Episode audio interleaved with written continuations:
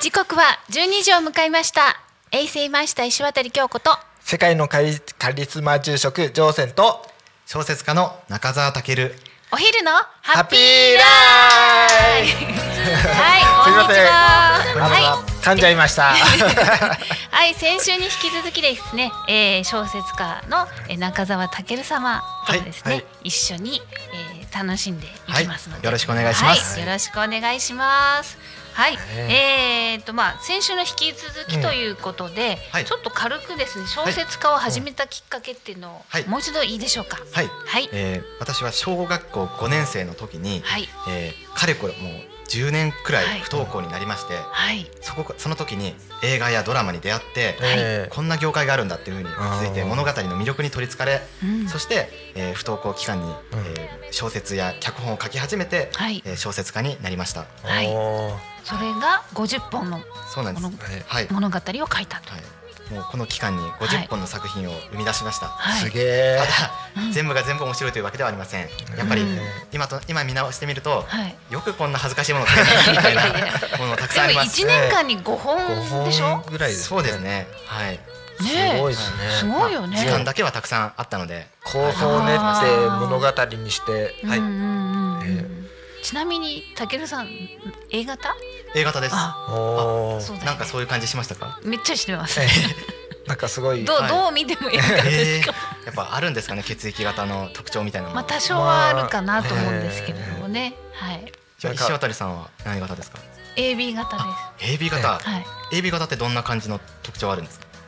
こういうたま感じ。にこういうたまに感じですよね自分え？こういう感じですね。私も AB 型なんですよ。そうなんですねあだからあすごい仲睦まじいんですねだからほわんとしてますよね。いやいやいやそれはそれはわかりませんよ。いやいや本当はあのあのキリッとしてます。はい。はい。そうメリハリが、えはいあのたまに自分自身が面白くなる時あるよね。えーまあねはい、まあはい、はいすみません。はいちょっとそれてしまいました。はいそれでえっ、と、はいえー、17歳で、はい文芸社に送ったはいはい「ヴィーナスの残像」っていう作品を、ええ。まあ自費出版という形なんですけども、はい。出版させていただいて、おーであのこの作品は、うん。あの自分が17歳になるまでにどうしても書きたかったっていう。へえ。というのは何でかと言いますと、はい。まあ、自分はあの締め切りを作るのが好きで例えば16歳17歳みたいな感じで、はい。節目ごとに何か大きな作品を作れたらなと思ったので、初めての長編推理小説をあの書きました。10代で考えます？考えてません。チャラチャラしてるよね本当に。知ってます。はい。すごい。その将来設定考えてなかったですね。そうですよね。考えたの高校を卒業するぐらいの時に、うん何あのー何をしたいかって考えて、うんうやん。そうですよね。えーそれまでもう剣道部の部活中心の生活してたんで、うんうん。えー部活か釣りかやってぐらいですよ。釣り、えーあの友達も釣りいいですね好きで休みの時はもう釣りばっかしやってました。うん。でも時間に無駄がない。ないですね。いやいやいやたくさん無駄してると思います。はい、そんな全然そんなことないと思うけど。え、せっかちですか？あでもやっぱり小説とかになると、うんもうどうしても締め切りまでに書きなきゃみたいな焦りとかもあると思うんですけど、どうしてもはいもう一日何ページみたいなノルマでやっちゃいますね。うん。今日もね、あの集合時間の1時間前に来られて はい。こっちちょっと 焦っちゃいました。大変失礼しました。お待たせしましたはい。まあね、ええここまでまあ電車とバスえー乗り継いでねきてくれ来ていただいて、て本当ありがとうございます。本当にここ初めて、はい景色見させていただいたんですけど、え本当にえいいところですよ。ね。えーここで一本映画撮りたいくらいです。おおぜひぜひ。ぜひはい。題名なんでします？たタコ米？え？ーっとタコ町の日常。おあ お。たタコ米って言ったの俺があ。すごい懐かしい。ごめんなさい。ありがとうごございます。ざいます。一応ねあの毎毎回このスタジオ来るときはうん雨降らないんですよ。降らないんですよ。一回も降ったことないですよあの今日もふいい天気ですいい天ね。気ですよ。で降っててもここに来たら止むんですよ。止むんですね。不思議ですあそんなことをはい、はいすみませんはいはいどうぞどうぞ。はいはい。どうぞっていうの どうぞ何を喋っていいのか分かんなくなっちゃう。そうですね。じゃあ、うん。えー自分がちょっと25歳の時に、短編小説を、書いて、そこからあのええ。YouTube を始めさせていただいたんですけど、うん。ちょっとその辺の経緯をはいはい。お話せて願いします。あの10 25歳で、はい。久々に、うん。あの小説を書こうっていうふうに思って、はい。ああの書いたんですけどもえやっぱり、えー、17歳の時に書いた小説が、うん。やはり思うように売れなかったというそういう、まあ、か経験がありますので、ええ。今度はどうやって皆さんに多くの方々に読んでいただこうかなと思った時にうんうん。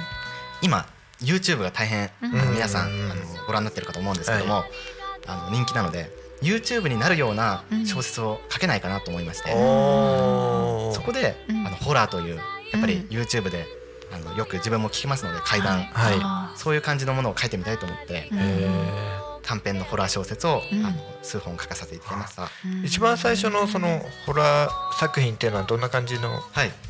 えっ、と一番最初は確かあの夜行馬車っていう作品だったかと思うんですけども、ええ。ーこれはあの19世紀ロンドンが舞台で、えーちょっとあのまさに雰囲気のあるシャーロック・ホームズのええ。舞台のような感じの、切りさ切り裂きジャックとか。はい、そういいう時代のものですね。はい、そこであのよ、えー夜中の山道に、え。えーえー馬車が、はいあの通るんですがそこでその馬車の運転手の方があの道に佇む女性の幽霊を目撃してしまうというそういう物語になってます。えおお、大変短い、えー10分程度で読み終わる作品なんですけども、ええ。こちらもあの YouTube の方で、えー、怪談朗読動画として、えー動画化しまして、はい、今やっぱりあのす。すみません50本も書いてらっしゃるんで、はい、小説を書く時って想像してるものを、はい。まあ、構想ね一つ一つこう積み上げていくかと思うんですけれども、その何？その構想を練ってるやつを言葉に情緒豊かにこう表現していくじゃないですか。はい。どうやってそうなるのかなって。そうですねやっぱり、はいまあ、自分ははい。あのうん。まずプロットっていうはい。小説の原型となるものを書きまして、はいその構想って頭の中にあるイメージをええ。やっぱりあの小説の原型となる、はい。まあ、も模型みたいな形に落とし込まなきゃいけないんですよ。はい。はい。でその模型を元にあの文章にしてるっていう形なのでうーんキヨモトであのよくほとんどの、まあ、作家さんもそうなんですけども、えー頭の中にあるイメージをもえ。えうプロットとかも考えずにバーって書いちゃう作家さんがいらっしゃるんです。はい。宮部みゆきさんですとか。えただ自分はそれは到底真似できないことでえやっぱり本当にそういうのは一握りの才能のある方というかうんもう頭の中にあるイメージをもううん。いきなりえー400ページの小説にしてしまうとかしかもストーリーがほとんど決まってない状態でキャラクターの設定と舞台の設定だけで書き始めてしまうっていう方もいらっしゃるんですよ。頭の中ではい。映像化されてはい。映画みたいになっちゃそうなんです。ねリアルタイムで映画を作ってるみたいな感じです。ただ自分はうん。もうストーリーとかあの腰の部分はしっかり作った上で、まあ A 型だだからなんですけど 作ってます。素晴らしいと思いい。ます。あのまあ私はい。絵描くの好きなんですよ。はい。であのまあ油絵も好きなんですけどその想像画っていうのも好きで、よく風景画を、まあ、高校の時描いてたんですね。うん。でその時は、うん。そのさっきおっしゃったように映像化するんですよ。うん。それを描いてやってましたんで、うちょっと似てる？ん才能があるかも。はい。ではさておきですね。はい。で私の場合はあの頭を持ってることをすぐ行動しちゃうんで、はい。今年は多分それだそれだと思います。うんたけるさんを見習って こう段取りよくこあうーやっていきましょうというあ。計画を立ててそうそうそうそう実行していくそうそうそう。うん。のような、ええのような。多分そうだと思うんです。はい。そうですねええもう突っ走ってきちゃったもんで。はい。あでもでも羨ましいなと思います。そあ。のせっかちなんですよ、は自自分ではせっかちなんですけれど まあ旗から見ると分かりませんけれども、でも、はい。京子さんやりたいと思ったらもうすぐ行動しますもんね。あそうですね。どっちかというとだからそれいいところだと思いますよ。自分なんか考えすぎちゃうタイプなので、それをすぐに行動動できるっていうのはそれは才能だなと思いあまーす。すごく羨ましくて自分も習得したいです。あい。やじゃあお互いよろしくおお互い願いします。ウィンウィンの関係で。であの小説その書き方とかってどなたかに教わったんですか？これは全部独学でやってまして、素晴らしい。はい。えー小説を書き始めた小学生の時に、ええ。インターネットであの小説の書き方のサイトみたいなププロになるための練習方法みたいなそういうサイトがありまして自分はそういうのをあの読んでええ。あのまあ基礎的な勉強をしたのとうん。あとはやっぱりあのプロの小説家とか映画作品っていうのをあの繰り返し見ることっていうのはすごい重要だなと思います。おー。やっぱり世の中に出てる売れてる小説とか映画っていうのは必ずええ理由があるのでそれを自分なりに解釈してうん。じゃあ自分にはどうやってその映画をあの売れる作品を作れるのかってことを研究するっていう。すごい。うんでノートももう本当に小説あの不登校になった、えー10年間だけでええ。もう20冊くらいその小説の研究ノートみたいなの作ってますね。すごい。それなんか自由研究家はなんか出せばねねすごいよでも京子さんあのね。自由研究のレベルじゃないからもう大学の論文レベル。あそうですうんいやいやいや失礼しました。すごいすごい。そうだよね。すごいあのじゃあ研究者ですね。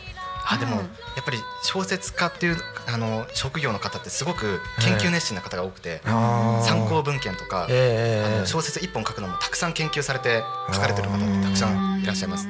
自分の場合はもうそういう研究とかはええあまりせずに、あの書いちゃうんですよ。おもっと取材しろとかよく言われますね。ええはい じゃあでも才能ですねそれもそうですね。羨ましい。すごい。うん。いやいや勉強になります。なりますね。はい。へえ。なんかそれをうん。ねもう今のうちもうサインもらっといた方がいいんじゃないですか、ジョーセンさん。サイサインもらっときますン。ねね。。こちらこそあの 石渡さんと吉川さんのサインが欲しいです。う んもう何枚でも書きますよ。私のサインであれば。はい。ありがとうございます。それを小学校5年生からされてるって相当努力家ですよ。またあのねお母様も知ってるんですけど、えお母様すごいなってね。え、すごいパワフルな方ですよね。思います。本当にね、いやいや勉強になります。はい。ということで。はい。はいでなんか？あの25歳の時に、はい。まあ仕事会社の会社勤めしてたんですか？会社勤めというか、はい。えーと自分22歳の時に独立して、ええ。最初はあの夢だった映画監督になるために、え映画会社を、はい。作ろうということで。作ったんですけどももう、まあ、銀行とか日本政策金融国に、あのこういう映画を作りたいんで、お金くださいっていうふうに言ってももう全部門前払いで、やっぱり映画作るのっていうのは相当難しいんだなと思って、まあ、その22歳に、えー独立してからのもう本当にうん。今に至るまでの、うん。えー3年4年くらいはもうほとんど、うん。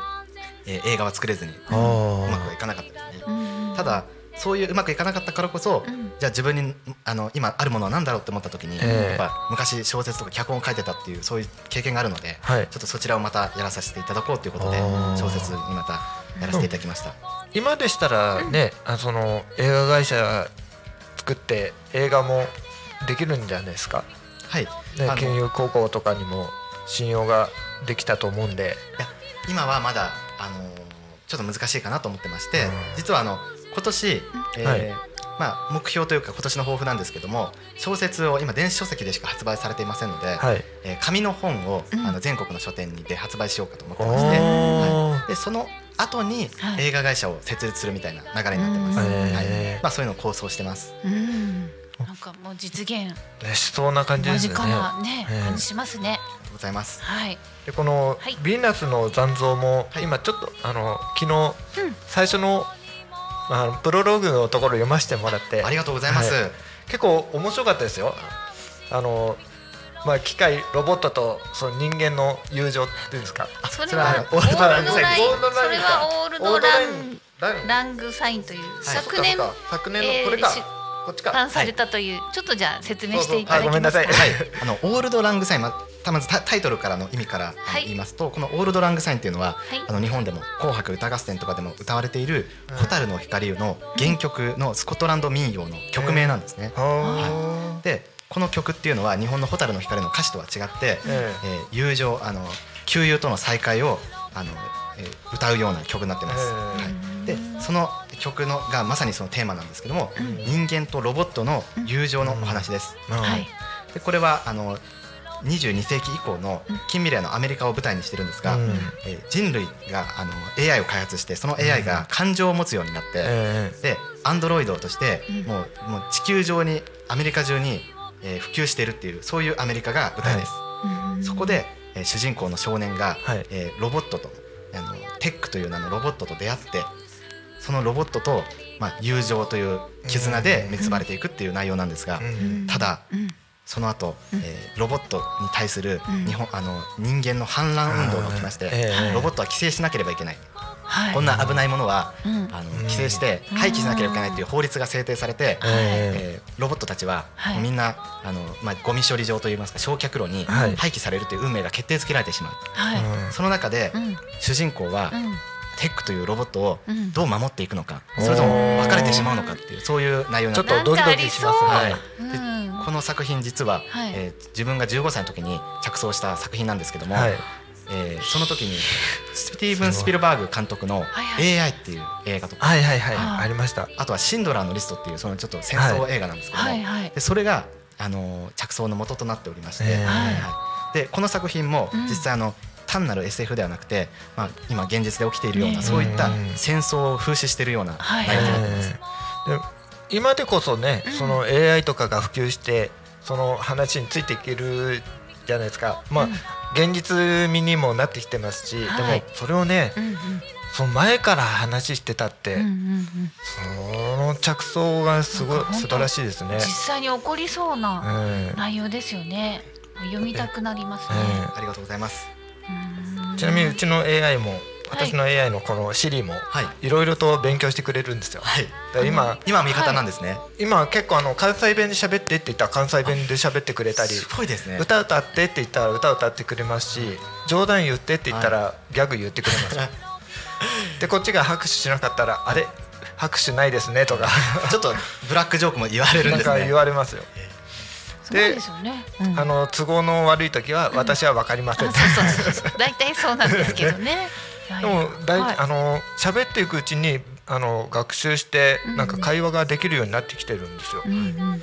そうですよね。AI はもうどんどん進化してて、まさにあの昨年生成 AI が出現して、はい。ね AI があの進化を遂げた1年だったんですが、すね。うん。今そのはい。NHK の、ね、ニュースもごく一部はその AI の音声でやってますよね。はい。その AI がうん。今はまだ人類の味方として、うん。まあ、人類のあの発展を手助けしてるんですが、はい。まあ、これからうん。もしかすると、まあ、人間よりも頭が良くなってしまって、人類に反旗を翻すんじゃないかと、そういうちょっと危機意識もありまして、ええ。まあ、この作品、えあのまあ、大変なんか、まあ、予言というとうん。ちょっとターミネーターっぽくなっぽくなっちゃうんですけど、うんうんまあ、そういう感じのお話となってます。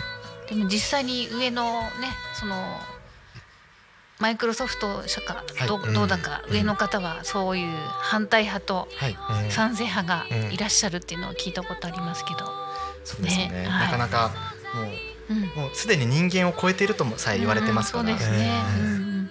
ちょっともしかすると例えばうん。政府の重要な機密文書とか取り扱わせると、うんうん。うんもしかすると悪用されてしまう恐れとかもうんあるのかなと思います。うん、そうですね。ああでもねあのえ先ほどですね。今日ここにねこのスタジオに来る前にあの脳科学の、えー研究者の茂木？あはい。茂木健一郎さん。茂木健一郎さんがあのあったんですけれどもまあえーそういうチャット GPT には負けないよっていうことをですね脳科学から見て、えー負けるわけないじゃないかってことをあの文章にしてるんですけれども、やはりあのそれに行動して気づいて受け入れるっていう、うん。そういう脳のこの活性化といううん。それをこうアクションしていくと幸せになれるという強運のはい、っていうのがあるっていうことでそれはチャット GP には負けないっていううん。結構強く主張してらっしゃって、あ興味興味があったんでうん。ちょっと見てたんですけれども、まさにねはい。に日本人自体もそうですけれどね、ううん。んそうですね。負けないように。はい、やっぱり人間の心みたいなものっていうのはまだうん。AI はまだ獲得できてないので、うん。はい。いくら頭が良くなろうともちょっと感情的になるってことはまだはい。まだ先なんじゃないかなって、人ね。間の心って人間も分かってないじゃないですか。その仕組みとあかー何から何構造的なもの、あの倫理的なものもそうですし。はい、だからそれはやっぱり神の溝汁で、うんね、私たち以上のうん。方々がうん。知ってるっていうだけで、はい。私たちもまだ発展途上なんですよ。うんうん。だからね、その発展途上が作ったものが機械であり AI ですから、うん。その機械もまだ発展途上ですよね、はい。うん。えーだから多分その差は埋まんないと思います。ただその努力をうん。人間が常にするかしないかで変わってくるんじゃないですか。はいそうですね。え悪い人間が AI を悪用してしまうってこともありますからやっぱり常に心を高めないと、そうですはい。ね実際に事件あります。からね。うん。ディープフェイク映像みたいな感じです、えはいはい。うんうん。それもです。し今オレオレ詐欺もはい。その AI を使ったものでやってるらしいですよ。だから音音声切り替え。うん、だからそれをちょっと今テレビでもやってたんですけど、はい。あのてまあ、うん。芸能人が喋ってる声を録音してそれを AI に覚えさせて、ええそれをあのまあオレオレ詐欺に使ってその声であの自分がプログラムした言葉を喋らせる。はそうするとやっぱり騙されちゃうんですよ。AI で詐欺も進化してるってことなんですかね、はい。そうですね。うん。というわけでですね、え。っ、と、まあ、今年に入って、まあ、2回目のね、えーはい。お昼のハッピーライフですけれども、今後のあの、えー中澤健さんのはい。夢という夢か、はい、えー私の夢は、はい、まあ今年1年あの、はい。はい。紙の本をまず発売して、はい。全国の書店に平積みするという夢があります。あはい、で実は、はい。紙の本をあの書店に入った時にあの、うん。皆さん、うん。あの紙の本が平積みされてる光景ってよく見えると思うんですけども、はいあのその紙書籍がうん。平積みされる本っていうのは本当に一握りで、うん。でそういう平積みされる作家っていうのは、うん。もうもう全国のもう日本に存在する作家の中の上位もう数パーセントくらいしかうん。いないというふうに言われてます。それほど、うん。あの書店の中でうん。もう紙の本が平積みされるっていう状況っていうのは、うん。なかなか手に入らない状況なので,、うーん。はいでそういう状況を自分はやっぱり今まで一度も、はい。あのなったことがなかったので、はあの大変憧れてますし、うん。はい、やっぱりあの紙の本があの書店で一番目立つところに置いてあるっていうのは、はい。あのその本が売れやすい売れるきっかけにもなるので,、うんはい、でやっぱりそういうことをずっと自分は夢に思いか描いていたので、うん。えーこのこの1年それを達成しようと、はい、達成します。素晴らしいです。はい。私はね、はもう本当たけるさんにはもう本当チャラくて申し訳ないんですけど、うんまあ、あのやはり人って生きていくといろんなことあるじゃないですか。それを、まあ、あの私で言うと、まあ、石渡家の人々みたいな感じでうん。あのそういうねいつか本を出したいなっていうふうにざっくりと思ってました。ははい、なのでそのざっくりをねこう緻密にこうもっとコツコツってやっていけなければいけないんだなってことをうん。今回はたけるさんから教わりました。はい、ありがとうございます。コツコツとっていうのはすごいきいいキーワードだなと思ってて、はいはい。自分はちょっとその夢への階段をうん。ちょっと踏み、ジャンプしちゃうみたいな、そうそんな目の前のことそをんなことないと思いますよ。目の前のことをコツコツ積み上げるっていうよりも、はい。やっぱり先の目標を見てしまうっていうそういう悪い癖があるので悪くない悪くない。それがあってこそうそうそそうのコツコツなんですよ。うんそれがなかったらもう途中でへばって、はいうん、そうそうそうそう。でもやっぱり理想と現実のギャップとか、ええそういうものっていうのは日々感じてますので、でも楽しいですよね。そうですね。地盤を固めるっていうのもすごい重要かなって、ちょっと石渡さんのお話聞いて学ばせていただきました。いやいやなんか ありがとう。ございます。えうーん。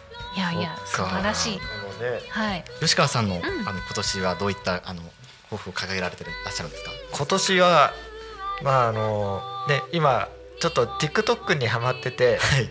であの妻の京子さんと二人で TikTok であるダンスを踊ろうってはいいいですね。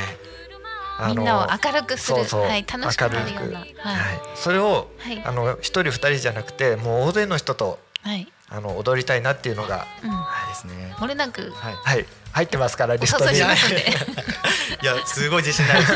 運動に関してはちょっと、はい、大丈夫です。あの踊りやすい踊りでね、でもはい。結構 TikTok のその振り付けの先生がね、はい。まあはい。あの幅広くやってて、はい。振り付けまでちゃんとはい。あるんですね。はいはい。そこから入ってあこのダンスを踊りたいねって、うん。はい。今年はダンスを踊ります。はい。もう見てるだけでこうなんか楽しみな感じではいお伝えしてい。きたいとはい。思っております。はい。はい。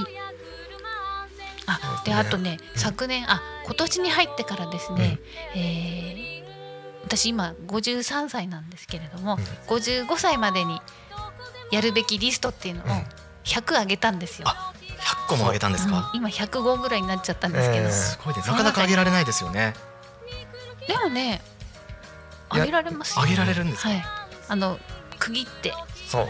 あの生活部分、仕事部分とか旅行だとかそういう趣味の部分とか、区切っていくと結構ねダーッと書くと乗ってくるんで、うん。はい。ぜひぜひ。はい、じゃあ自分も作った方がいいですね。そうですね。でもすぐでも上がると思いすますよ、はい。すぐできそう、うんうん。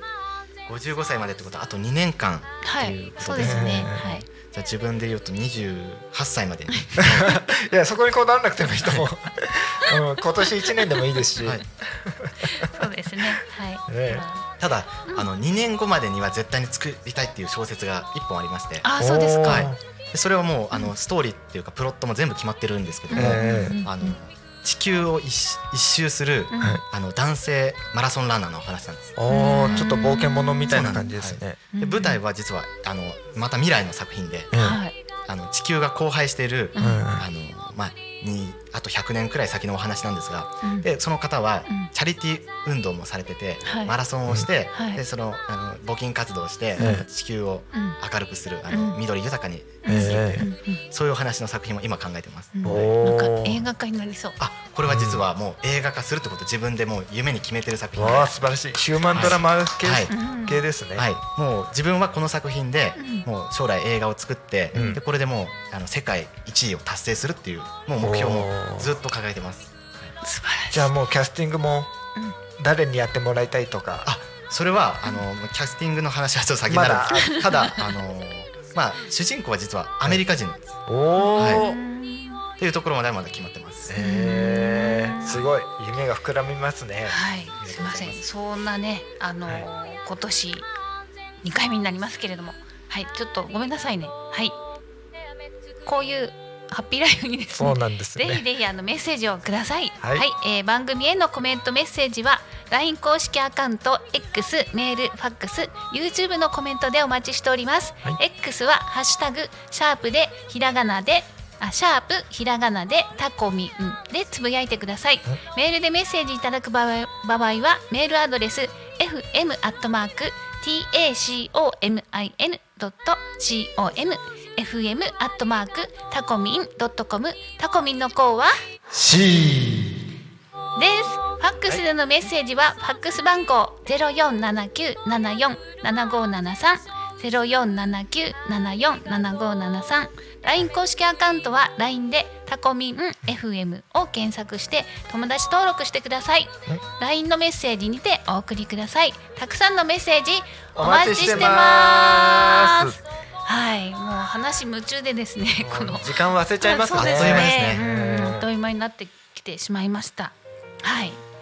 でもそろそろ。ね はい。なんかね終わりになってきましたけれども、たけるさん、なんか思い残すことないように、はい。な、またあの出版してから、はいでもまたはい、遊びにいや本当にぜひ。本日はもうすごく楽しくて貴重なお時間いただきました。はいこちらこそはい、こちらこそありがとうございます。ありがとうございます。ありがとうございます。はい、ジョーセンさんは大丈夫ですか？いつも通り楽しくできました。はい、よかったです。はい、えーそろそろですね、この番組の終わりの時間が近づいてきました。この番組はリスラジ以外にも YouTube と Podcast、Apple、Spotify。Amazon Music、スタンド FM にて聞き逃し配信で楽しむことができます。はい。今日いいですね。うんはい、スペシャルで。はい。はい、幸先いいです。いいですねはい、はい、ではですね、えーまた来週ですね、この時間にお会いしましょう。お昼のハッピーライフ、お相手は衛星マスター石渡京子と。世界のカリスマ住職ジョーセンと小説家の中澤健。でお送りしました。ははいい、ありがとうございます。ありがとうございました。